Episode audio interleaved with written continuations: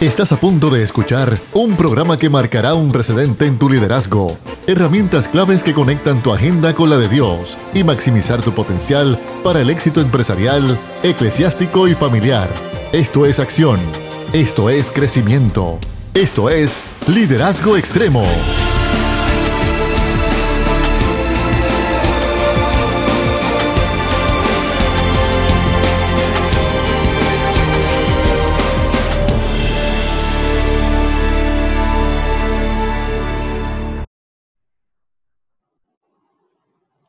Que el Señor les continúe bendiciendo en esta tarde, tarde que nos regale el Señor. Esto es Liderazgo Extremo, un programa que va dirigido a poder dar herramientas que te van a ayudar en la influencia de tu liderazgo en donde quiera que Dios te haya posicionado, sea influenciando en el área eclesiástica, sea en el área empresarial, sea en el área familiar. El liderazgo no tiene barreras, no tiene límites y hoy queremos poder darte herramientas que te van a ayudar a que seas de mayor impacto para que seas de bendición en donde quiera que estés. Este es Emanuel Figueroa contigo. Recibe un fuerte abrazo y un saludo de parte del equipo de liderazgo extremo y este tu servidor Emanuel Figueroa y tenemos un gran programa en la tarde de hoy, un programa dirigido y titulado El Pastorado ante los retos de la actualidad. Y es un programa que sabemos que va a ayudarte porque el área ministerial eclesiástica está enfrentando nuevos retos, está enfrentando unas nuevas dinámicas que nos han llevado a poder buscar nuevas estrategias para que la obra siga y prosiga. Así que te vamos a invitar a que te sientes este, y puedas recibir estas herramientas que te van a ayudar grandemente. De la misma forma, te quiero recordar que Liderazgo Extremo está transmitiendo ahora mismo en vivo a través de la página de Facebook, a través de la página Liderazgo Extremo y de la misma forma está, está disponible en Spotify y en YouTube el contenido de esta conversación para que seas bendecido y bendecida. Y hoy tenemos el pastorado ante los retos de la actualidad y este tema ha venido a bien y ha sido un honor poder trabajarlo junto a un pastor que lo voy a estar presentando, un hombre de Dios que es de bendición para tantas personas. Ahora mismo quien les voy a presentar es pastor de la iglesia Manuel en Arecibo desde el 2010. Él es esposo y padre de tres hijos. Es un, un hombre que se ha caracterizado en el ministerio, tanto en los aspectos empresariales y, consultoría, en la industria farmacéutica. Es un hombre que tiene un corazón sensible a la voz de Dios y ha bendecido la vida de tantas personas en el campo ministerial. Hoy está con nosotros el pastor Gerson. ¿Cómo te encuentras? Muy, muy bien, Emanuel. Bendiciones y muy buenas tardes. Bendiciones a todo el equipo de trabajo de liderazgo extremo y a toda la hermosa audiencia que nos da la oportunidad de conectar con ellos el día de hoy y poder compartir eh, las vivencias que durante este proceso donde el Señor nos ha empujado a servir, eh, hemos estado eh, dedicados por unos años y definitivamente es un gran honor. Tomamos esta oportunidad como un don no merecido y con un gran honor de, de poder compartir y, y y traer experiencias que en, alguna medida eh, sirvan para, para traer al corazón y traer a, nuestros hermanos y hermanas eh, unas dimensiones de lo que el Señor está haciendo y, y, de cómo tal vez nos relacionamos y nos conectamos con, con las vivencias que en alguna, en alguna medida todos hemos tenido. Yo creo que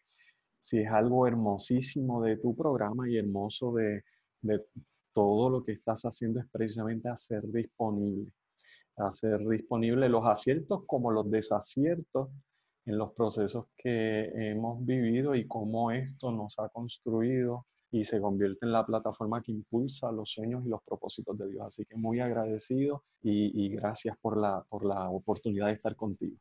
Muchas gracias y el honor es nuestro, tanto para nosotros Liderazgo Extremo y la audiencia que va a deleitarse grandemente de la información que usted va a poder impartir a base de su experiencia, lo que vamos a compartir.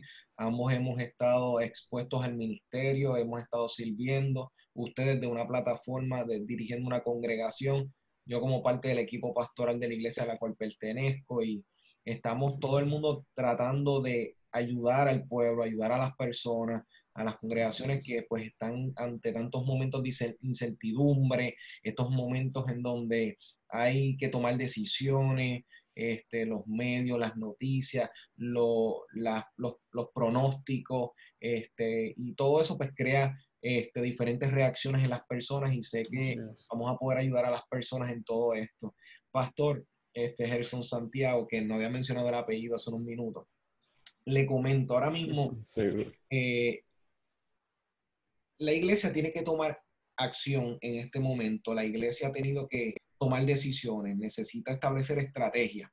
Eh, en este momento las iglesias están buscando alternativas, formas para eh, poder proseguir con los servicios, los cultos, dependiendo de la denominación como le llamen, continuamente los seguimientos, los grupos de trabajo. ¿Cómo ha sido su experiencia en todo el proceso? Porque sabemos que tenemos líderes que están buscando alternativas, cómo ellos prosiguen y sería bueno ver su experiencia para ver entonces cómo los demás también pueden ir viendo técnicas y estrategias que yo bien he visto que han estado bien activos y sé que les puede ayudar a las personas.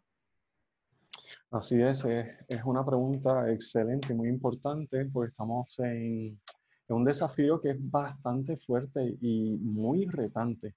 Eh, en realidad, el, Obviamente, la situación de la pandemia mundial precipitó o aceleró decisiones que tal vez estaban, se veían en algunos casos, hablando tal vez por nuestra propia experiencia, se iban proyectando de, a un ritmo un poco más lento, pero la necesidad obviamente nos alcanzó y al alcanzar la, necesidad eh, nos vemos obligados a tener que responder a la urgencia del momento para mantener relevante y mantener disponible la palabra de Dios en un tiempo de crisis, en un tiempo de, de, mucha necesidad espiritual y en un tiempo de mucha necesidad de información correcta, porque aunque estamos viviendo un tiempo de, o en la era de la tecnología y de la información, hay mucha desinformación que necesita ser eh, aislado, sacada de los medios y, nosotros en, nuestro rol de iglesia tenemos un deber tanto en el contexto espiritual como en el contexto comunitario y, en el contexto también de, de, la salud emocional de nuestra congregación y de nuestra comunidad, poder ser certeros y digo certeros porque la competencia en términos de lo que en un espacio de 18 horas la gente puede escuchar dándole 6 horas para que duerman.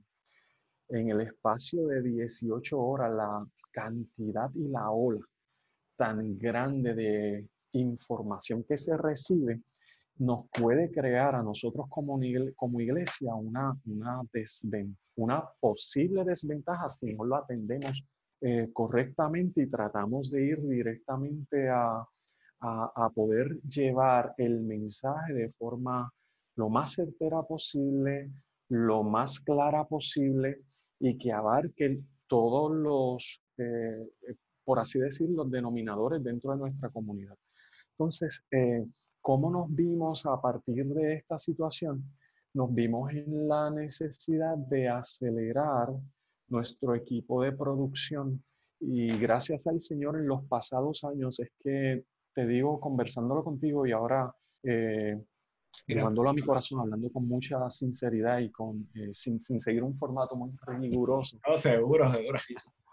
Me doy cuenta que lo que el Señor estaba haciendo con nosotros desde hace muchos años ha sido preparándonos para poder responder a un momento como este si nos hubiéramos cerrado a la oportunidad de aprender y si nos hubiéramos cerrado a la oportunidad de exponernos a, ser enseñado, exponernos a, a caminar, exponernos a conectar con recursos que el Señor nos trae y no capitalizar a tiempo con estos recursos que el Señor nos estaba poniendo a la mano, yo creo que tal vez la realidad de hoy hubiera sido bien difícil.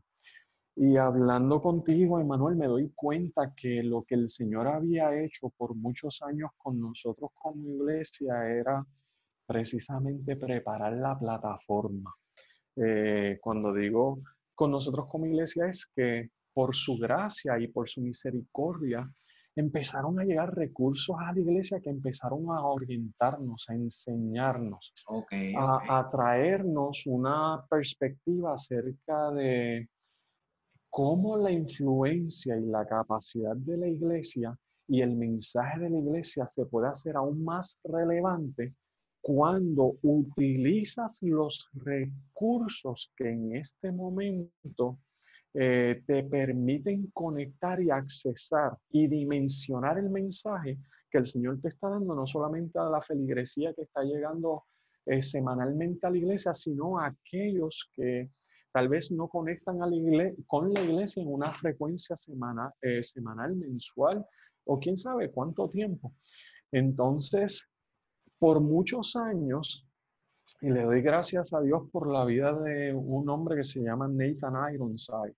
Nathan Ironside fue un recurso que el Señor en el año, eh, si mal no recuerdo, 2016, eh, trae a nosotros y, nos ministra una palabra de, de hacernos entender la importancia de, de tres aspectos, de la visión, de cómo la visión de la iglesia eh, puede ser, se hace relevante de acuerdo al vehículo que estoy usando para exponerla.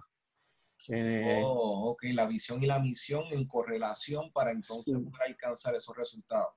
Sí, totalmente. y, y, en nuestras conversaciones, eh, Nathan viene de, de, haber, de ser ministro de una iglesia muy conocida, que es la iglesia Hillsong en Australia. Ay, ¿Cuál será esa iglesia? ¿Cuál será esa iglesia? ¿Cuál será Bueno, es una iglesia, una iglesia con una gracia de Dios impresionante y a la misma vez con una sencillez para poder eh, para participarte y compartirte la, la, estructura de trabajo que ellos han tenido, el Señor fue tan y tan generoso con nosotros de una manera que, que, que, me, me conmueve, ¿verdad? Me conmueve. Porque dentro de nuestra experiencia en iglesia tenemos este recurso que se llama Nathan Ironside. Nathan Ironside fue eh, eh, compositor, director eh, de adoración, líder de adoración para eh, en muchos años con eh, Hilson Australia y también Hilson London. Se casa con una colombiana que se llama Mary wow. Y de ahí es donde viene una conexión porque conectamos con él a través del el ministerio del pastor Marco Barrientos, que es eh, el, aliento. Entonces, cuando tenemos a Nathan sentados con nosotros a la mesa, algo que, que hemos eh, enfatizado mucho a todos nuestros niveles de liderazgo de la iglesia es que hay que ser sensible para entender y para aprender de aquellos a quienes el Señor nos está poniendo en el camino, que ya han corrido o han eh, sido expuestos a donde nosotros vamos a dirigirnos y que tienen una revelación para darnos y tienen una enseñanza para darnos y tienen una experiencia para compartirnos. Y esa experiencia en realidad es una revelación de Dios para darnos a nosotros herramientas de cómo hacer el trabajo. Y a partir de esos años, mi querido amigo Nathan eh, fue muy motivado por, por, por el Espíritu de Dios para mirar y ampliar nuestro marco de referencia. Y esto lo digo con mucha sinceridad de mi corazón, porque creo que una de las cosas que social y culturalmente nos ha afectado, lo digo con mucho cuidado y con mucha delicadeza, nos ha afectado a nivel de iglesia, a nivel de Puerto Rico, es que nuestro rango de visión eh, está muy estrecho. Sí, y, y, muchas, y muchas veces no nos damos la oportunidad de considerar que hay recursos que Dios está poniendo a la mesa para hacer nuestro trabajo más efectivo y no aprovechamos de esa experiencia porque muchas veces vivimos bajo el lema del llanero solitario. lo quiero lograr yo. Y eso está tan poderoso lo que acaba de mencionar. Ah, ah, quisiera recopilar un poquitito de lo que Por favor. porque ese punto del llanero solitario es tan crucial que podamos profundizar. Usted mencionó algo muy clave este, hace unos minutos atrás, eh, usted me recordaba cuando estaba hablando precisamente de aprovechar unas temporadas que fueron de preparación, que usted, usted las aprovecharon donde recibieron unas herramientas, como bien estaba mencionando.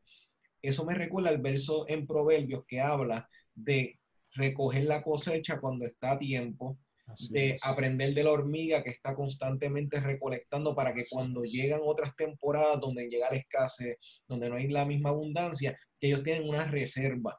Y entiendo que iglesias que hayan podido entender sus temporadas, que en este momento es otra temporada que quien tal vez se ve un poquitito eh, limitado en este momento por las situaciones actuales pueda aprender de ellas para futuras ocasiones, poder buscar herramientas porque esta situación ha llevado a todo el mundo a salir a las redes sociales, todo el mundo a, buscar nuevas estrategias de dar talleres, este, estas herramientas digitales, por ejemplo, las que estamos utilizando ahora mismo, que gente hace talleres, este, dan estudios bíblicos. Eh, dar, yo he tenido que dar talleres de liderazgo a la congregación a la que pertenezco, por ejemplo, y poder buscar herramientas adicionales para personas que no están familiarizadas incluso, porque aunque uno no lo cree, hay personas que no tienen ni Facebook, hay personas que, que no lo dominan o tienen Facebook pero no tienen YouTube. O sea que uno tiene que diversificarse, como bien usted estaba mencionando.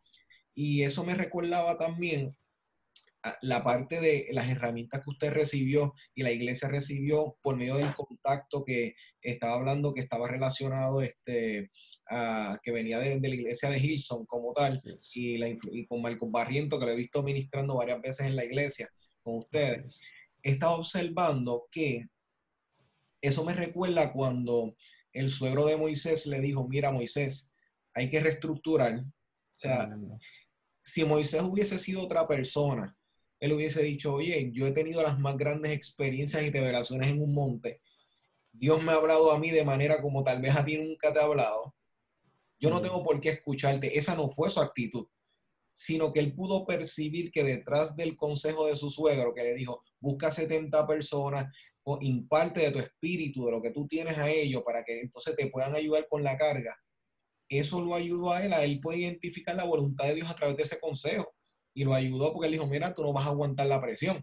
Que hay veces que las grandes revelaciones vienen en consejos en mesa, como tal, no necesariamente en unos planos que uno considere sobrenaturales, sino que más bien Dios se mueve en estas conversaciones. Pero usted estaba hablando precisamente del llanero solitario y ese espíritu. Por favor, danos más luz en eso. Sí, y, tomando de, lo que has hablado, que definitivamente me, me bendice muchísimo, eh, una de las cosas que Jetro le, le, menciona a Moisés y mirando esa misma, ese mismo consejo de Jetro, en la Biblia versión Message le, le, dice, tienes que cuidarte del burnout.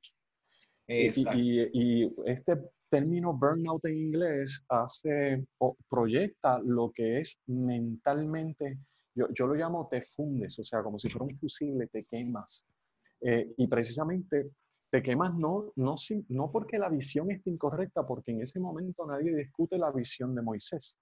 La visión que Dios le ha dado a Moisés acerca de la libertad y llevar al pueblo a que posea la tierra. Exacto. Nadie discute acerca de la capacidad de Moisés de haber mostrado su liderazgo, porque hasta ese momento, claro, hubieron conflictos luego, pero y, y, el, eh, en realidad el liderazgo de Moisés estaba afirmado y aprobado. Eh, o sea, estaba respaldado, afirmado y probado por Dios. O sea, en este momento no hay un issue que esté eh, retando el liderazgo de Moisés. Sin embargo, el, eh, el consejo de Jetro hace espacio para hacerle entender acerca de, de, realidades y el consejo de Jetro se convierte en una, una revelación práctica de cómo el poder manejarse en un vehículo que le haga eficiente para ministrarle al pueblo. Y es precisamente lo que creo que el Espíritu Santo ha estado retando, motivando, empujando, confrontando a la iglesia, porque la iglesia tiene un mensaje, tiene visión, eh, tiene una misión, tiene recursos, más o menos de acuerdo a, lo que el Señor haya estado haciendo en, en, el ámbito de, la experiencia ministerial, ministerial que cada cual tiene se convierte en una plataforma de influencia para muchos. Y, el consejo de Jetro es el consejo más práctico, más, más oportuno para precisamente nosotros mirarnos en ese espejo. Versión Message dice para que te evites quemarte. Y, la expresión en inglés es burnout. Eh, la Biblia, traducción lenguaje actual, creo que lo, lo refiere como te agotes. O sea, donde, y, el agotamiento es que no tienes la velocidad de recuperarte para seguir siendo eficiente.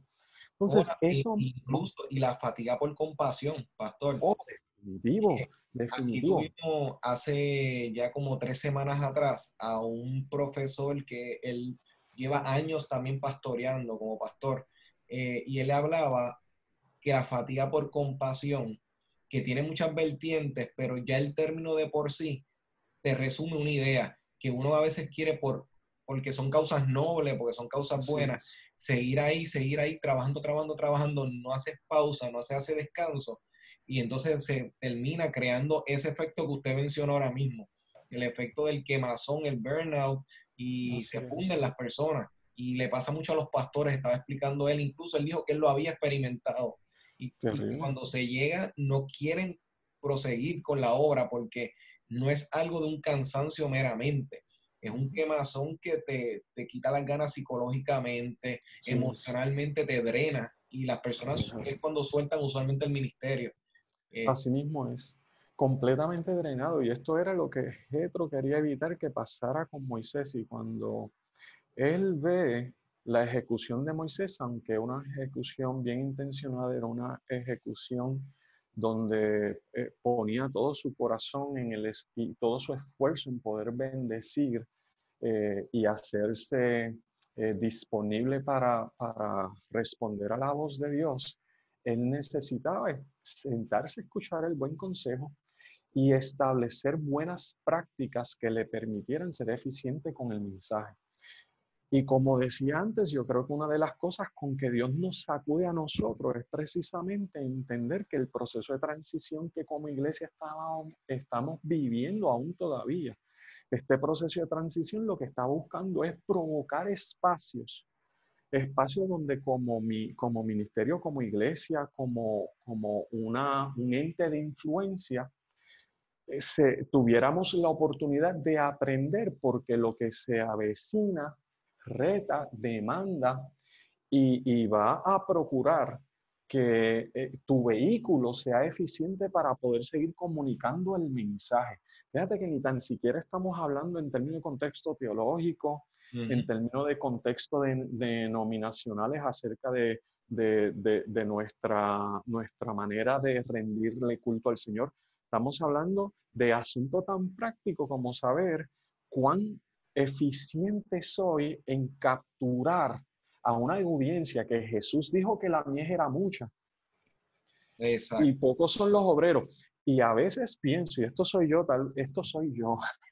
a veces pienso que el obrero no simplemente es por ausencia del obrero, sino porque el obrero se hace ausente porque el vehículo que utiliza es inadecuado. Wow, qué poderoso. Hay ausencia de obrero. La mies está esperando pero no recibe el mensaje porque el vehículo que utilizo no me permite, no me hace accesible un mensaje que necesita la gente escuchar. Entonces aquí hay dos realidades.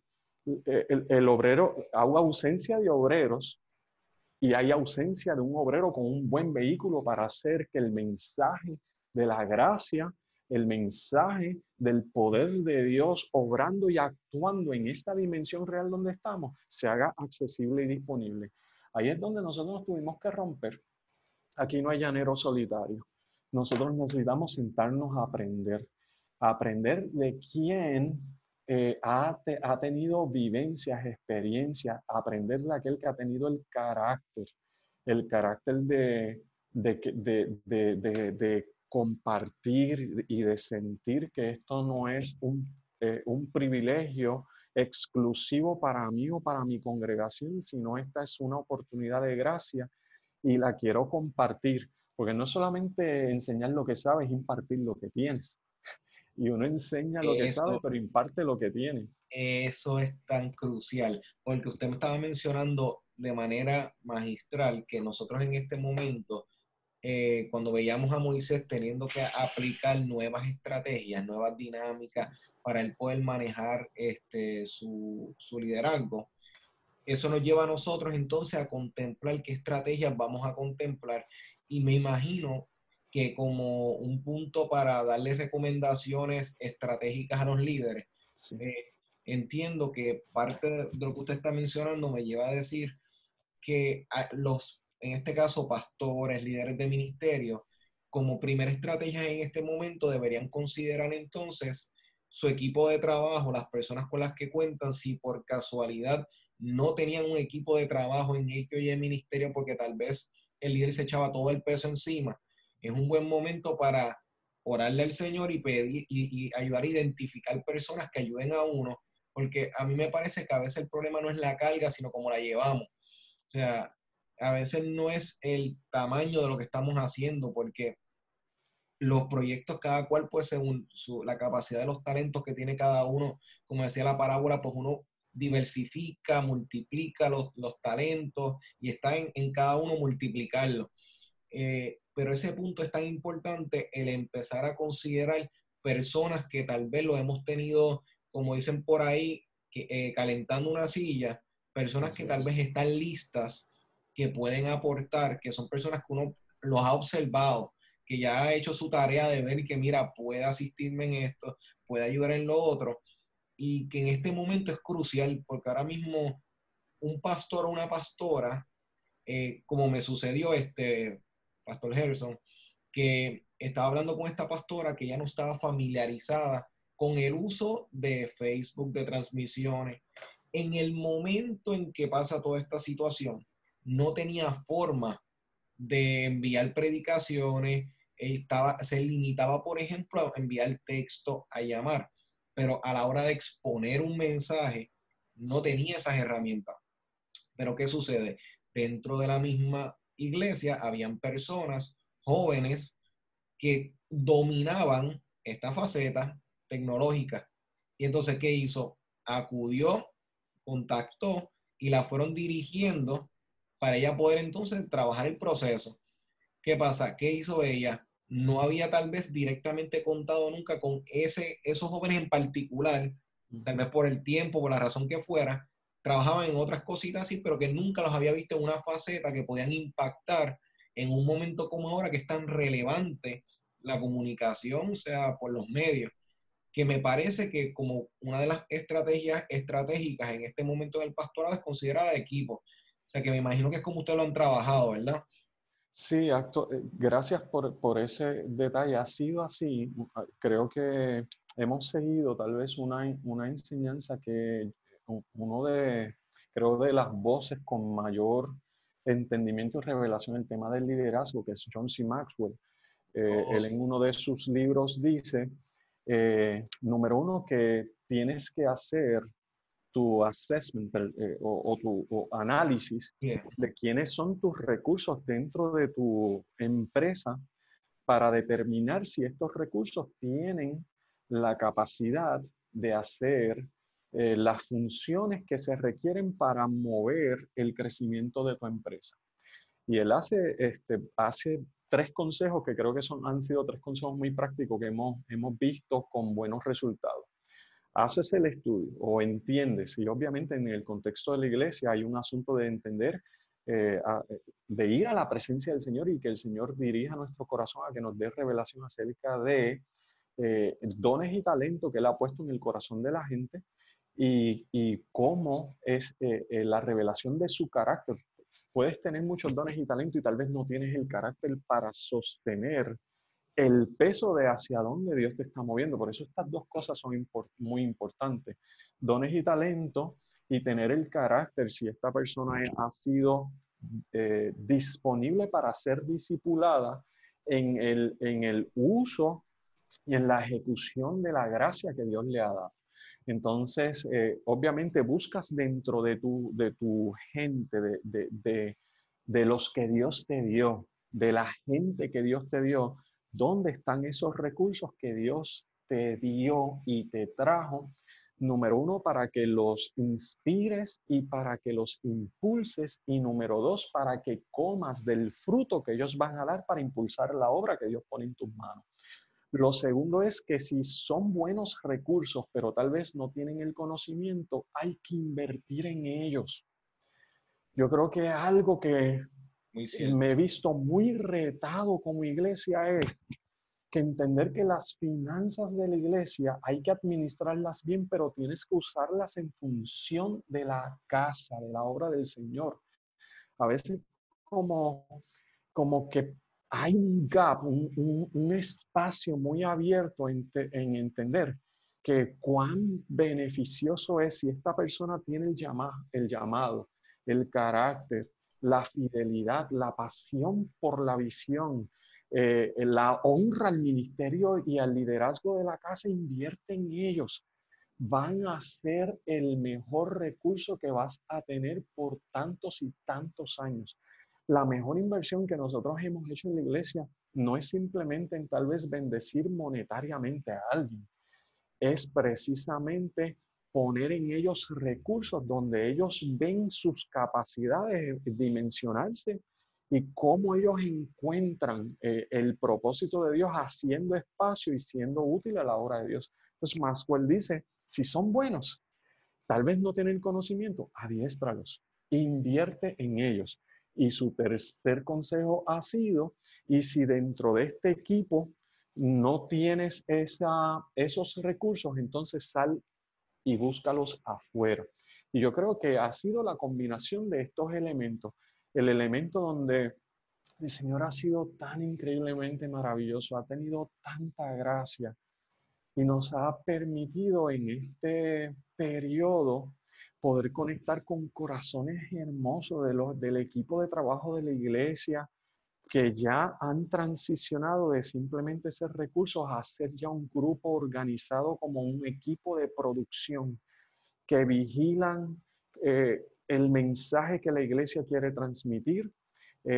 han invertido y se han invertido tanto en recursos que les permitan a ellos poder hacer bien el trabajo, a su vez ellos han invertido en sí mismos en poder desarrollarse en conocimiento para hacer bien el trabajo eh, tanto para la obra del Señor como en otras cosas que ellos están trabajando, conectar con recursos exteriores a la iglesia que ya han vivido la experiencia de, ver lo que queremos hacer en unas eh, magnitudes aún mucho más grandes y sentarnos a escuchar a escuchar y no amarrarnos, no aferrarnos a mi idea, no aferrarme a, mi criterio, no aferrarme a que lo que yo pensé y quiero hacer, eh, soy el mejor que lo hago.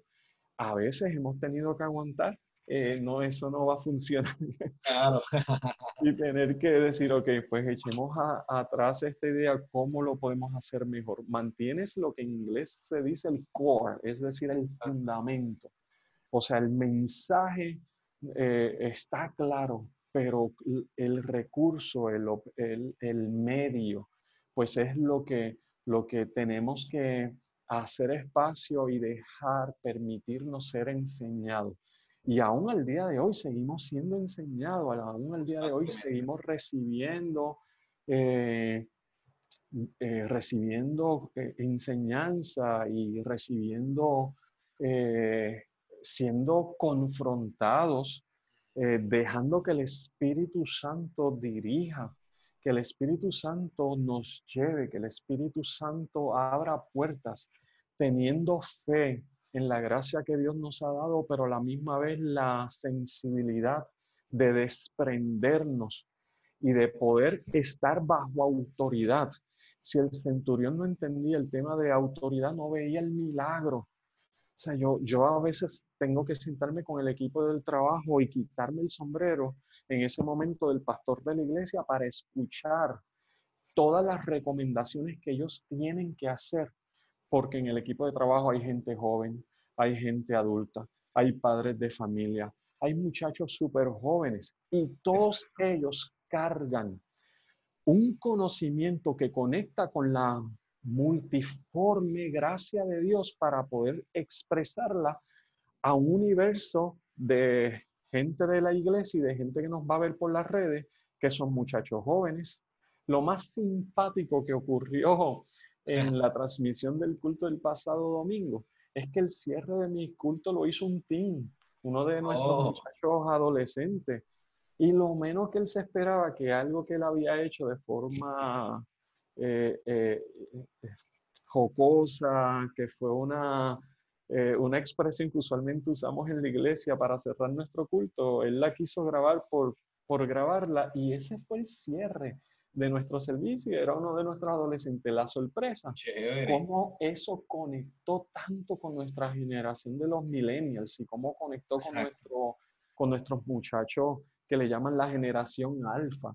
Eh, pero dentro de ese equipo de trabajo están los baby boomers y que tienen la sensibilidad para poder explicar cuál es el corazón de, de, esta generación y cómo el mensaje de la iglesia trasciende, no se me queda con los millennials, no se me queda con los generación alfa, no se me queda con los baby boomers, puede lograr conectar con mis viejitos, logra conectar con mis muchachos y con aquellos que son familia. ¿Por qué tal vez tenemos esa oportunidad?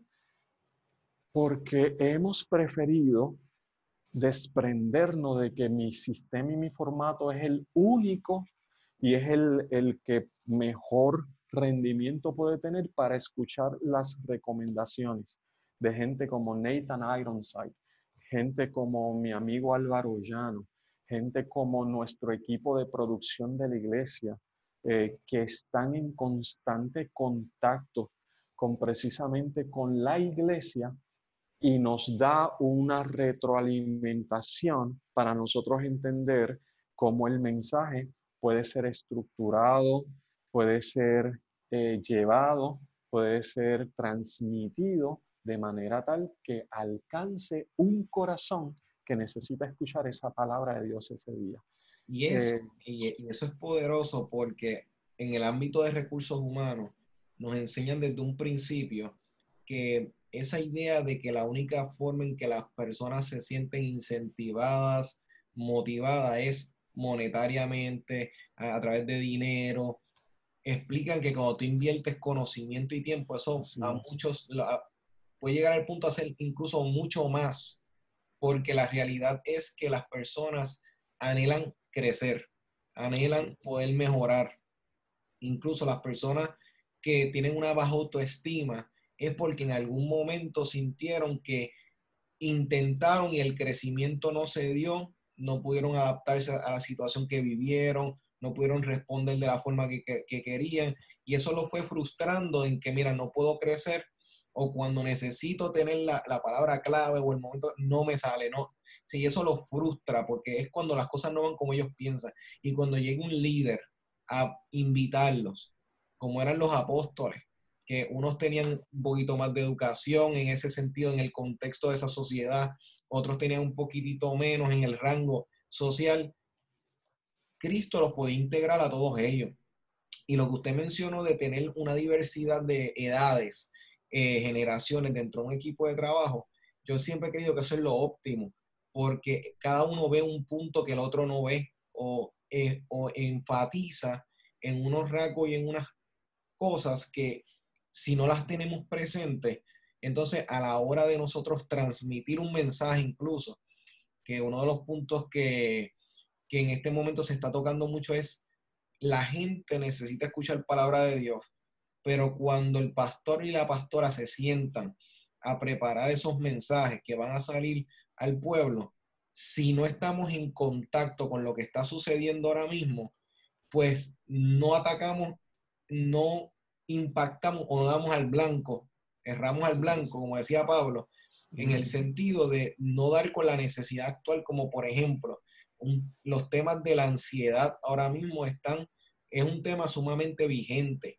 Hay gente en depresión, hay gente ahora mismo que el sentirse encerrados, encerradas, los ponen ansiedad, aunque caminen al patio o algo, o el, la idea meramente de que hay una infección por ahí, los lleva a un nivel de ansiedad. Personas que tienen familiares ahora mismo este, que están enfermos, que están en un hospital, en la incertidumbre, qué hago, qué va a suceder.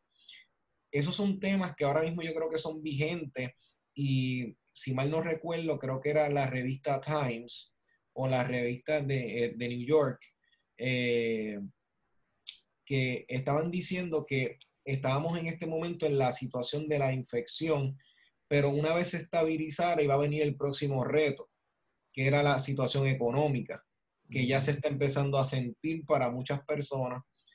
Eh, pero entonces cuando esto prosiga, hay personas que van a sufrir un impacto, un golpe, sea en las empresas, en los trabajos, hay personas desempleadas ahora mismo, pero hay personas que tal vez cuando se acabe la situación, la compañía va a decir, mira, ¿sabes qué? Estamos bregando con muchas situaciones económicas, a lo mejor por ahora no te puedo contratar nuevamente. O sea, que son muchas cosas a las que la gente se puede exponer próximamente desde un punto de vista social, económico, que eso va a tener que ser un tema que la iglesia va a tener que tocar porque cuando se tengan que recuperar, cómo la persona va a encajonar su momento actual y conectarlo con la palabra de Dios, en dónde está Dios en todo esto. Tal vez en personas que decían 2020, este es mi año, este es el año bueno, y cómo uno le puede recordar a las personas que, mira, el año, el año no se fue por la borda. O sea, el, el, año han venido retos desde, desde que arrancó. O sea, han, venido múltiples cosas. Es más, los últimos seis meses, para, este, en Puerto Rico han estado pasando muchas cosas. Pero entonces es lo que uno, uno ve que el caos, por ejemplo, es una invitación a un nuevo orden.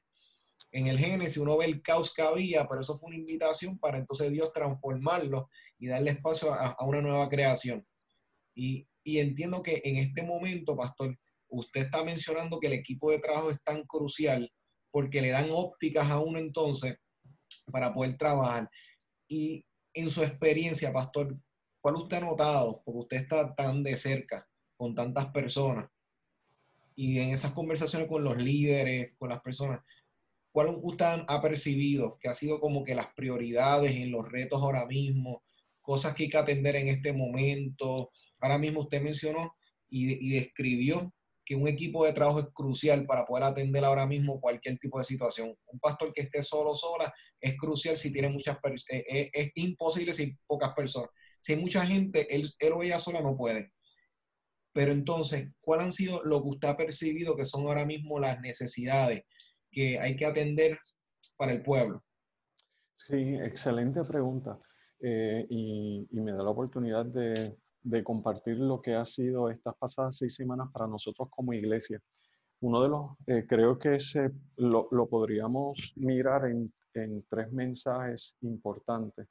Eh, las primeras cuatro semanas eh, fue muy intencional hablarle a la iglesia y hablarle a, a mucha gente que, que, de paso se han conectado que no son de la iglesia. Obviamente esto no nos ha nos ha retado y nos ha impresionado y, gloria a Dios por, por, lo que Él está haciendo, eh, que aún no lo entendemos y, y, en su tiempo Él mostrará en realidad cómo su propósito se, se reflejó en todo esto. Eh, hace poco vi un meme que decía, que eran dos figuras, una del enemigo y una de, del Señor, que decía, ah, te cerré la iglesia, y el otro le decía, no, ahora tengo muchas más viéndome por las redes, o sea. ah, yo lo vi, eso, quedó espectacular. Así ha sido, así ha sido. Pues eh, el primer mensaje que estuvimos trabajando muy fuerte con la iglesia es entender que toda verdad es paralela y que aunque sí estábamos enfrentando una condición de salud y un virus muy peligroso, aquí también hay una batalla espiritual que se está dando en relación al posicionamiento de la iglesia y el mensaje de la iglesia y cómo la corriente de quedar atrapado entre eh, la, la, masiva difusión de tantos mensajes podría reprimir el entendimiento de la iglesia, que ahora es el momento de hablar la palabra de Dios. No solamente hablarla a mi corazón, sino hablarla a los aires y declarar a estos aires acerca de la intervención del reino de Dios estableciéndose sobre toda situación que quiere determinar un resultado que no es el resultado que Dios ha hablado sobre mi casa, sobre mi país y sobre mi iglesia. Entonces era muy importante sí hacerle entender a la iglesia que en nuestra posición no negamos la realidad, estamos enfrentando una crisis de salud, estamos enfrentando una pandemia que mundialmente está azotando a todas las naciones del mundo, pero a nivel espiritual se estaban dando unos movimientos que si la iglesia no se activa en su dimensión de intercesión, de una oración estructurada específica para atacar unos espíritus, espíritus específicos que estaban atacando la iglesia, intimidación, miedo, miseria, espíritus de muerte, espíritu de control que quería ahora determinar y controlar el mensaje de la iglesia. Y vamos a tener una situación que no solamente iba a ser de salud emocional, eh, de salud física, pero de salud espiritual, porque se está dando una guerra en los aires. Y aprovecho la oportunidad para dejar saber este mensaje.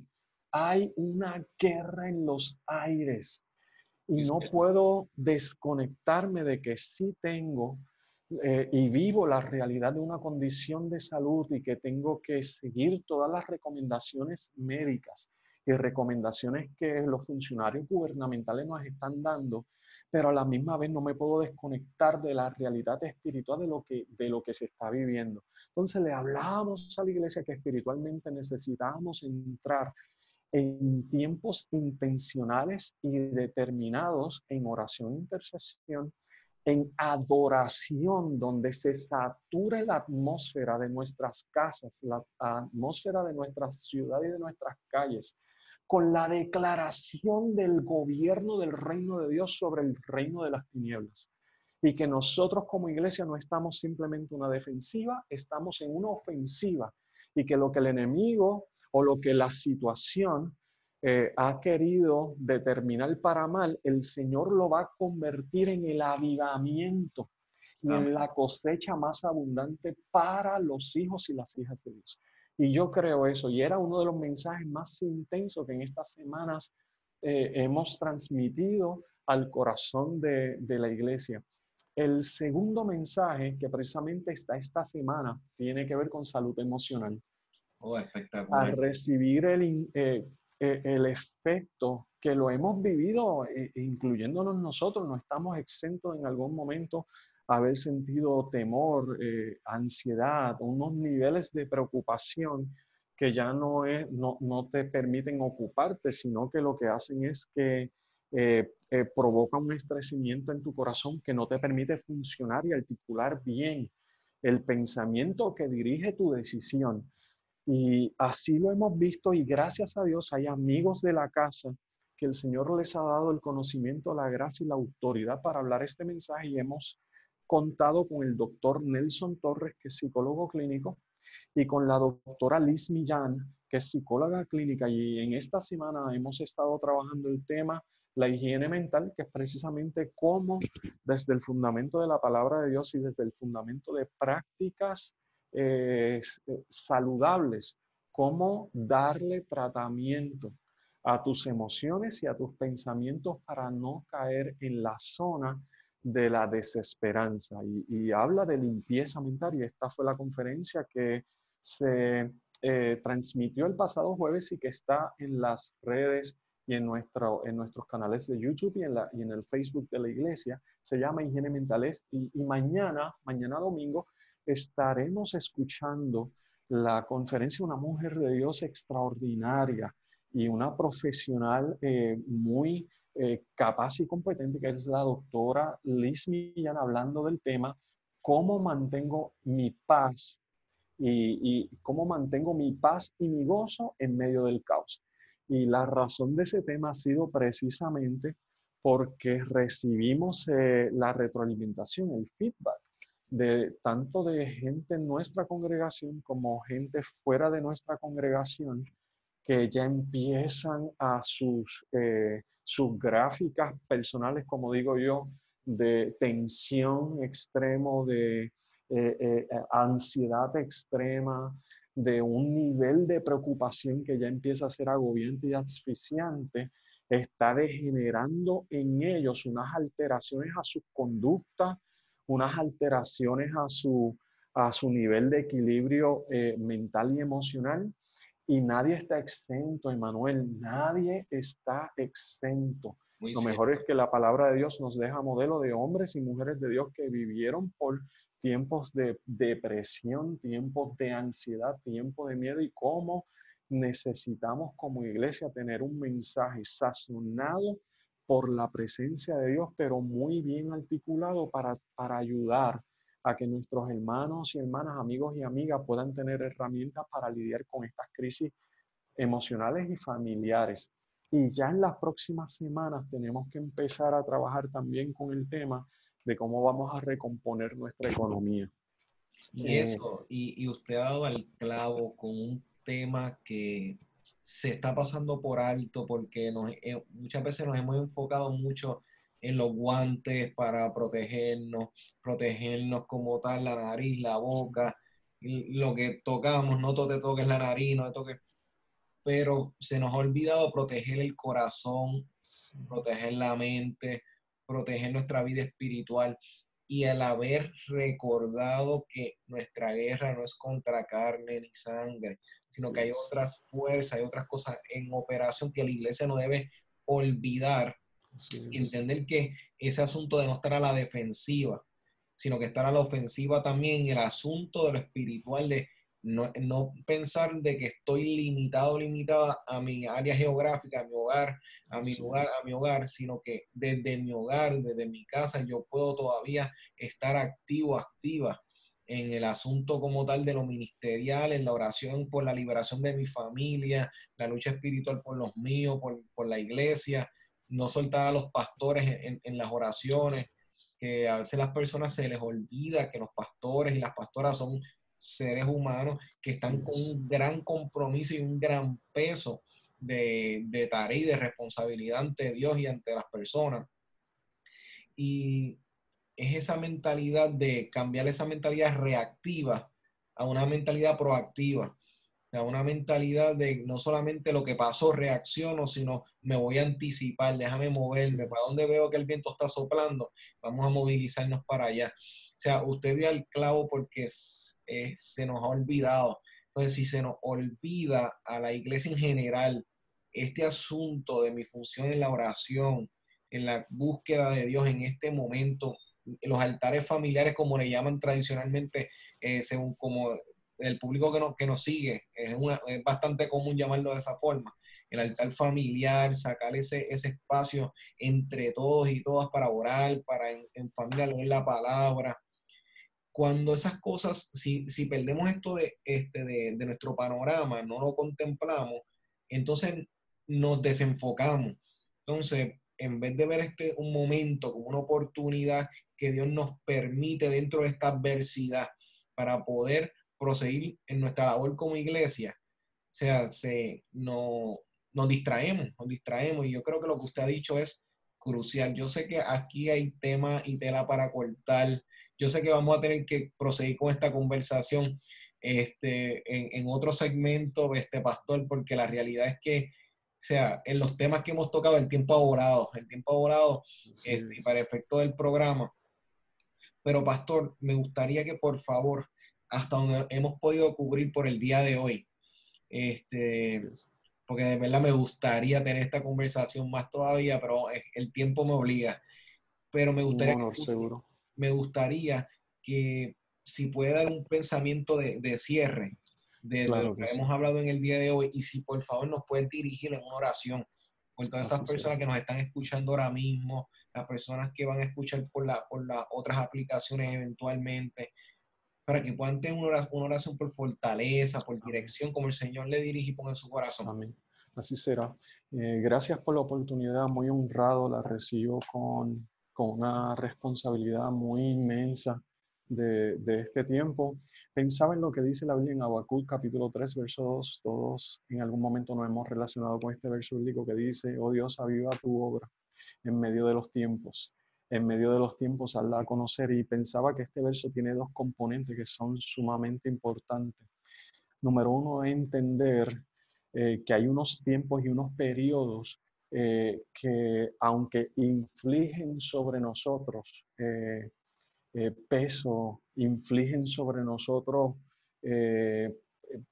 tiempo de preocupación o riesgos o extremos, estos tiempos el Señor tiene la capacidad de transformarlos en un tiempo de, de, avivamiento, en un tiempo de gran cosecha, en un tiempo de la manifestación del reino de Dios. Y quisiera que entendamos que este tiempo no simplemente viene para quitarnos algo, sino viene para añadir una realidad del reino de Dios que está actuando sobre el corazón de los hijos y de las hijas de Dios que están listos para dar a entender que más que nada este será el tiempo donde el nombre de Dios será exaltado y será el tiempo donde el reino de Dios será establecido con autoridad, con señales, con prodigios y con milagro. Y Habacuc decía, ah, en medio de los tiempos, avívala. Pues creo que viene un rompimiento sobre los aires del país, creo que viene un rompimiento sobre los aires de nuestras iglesias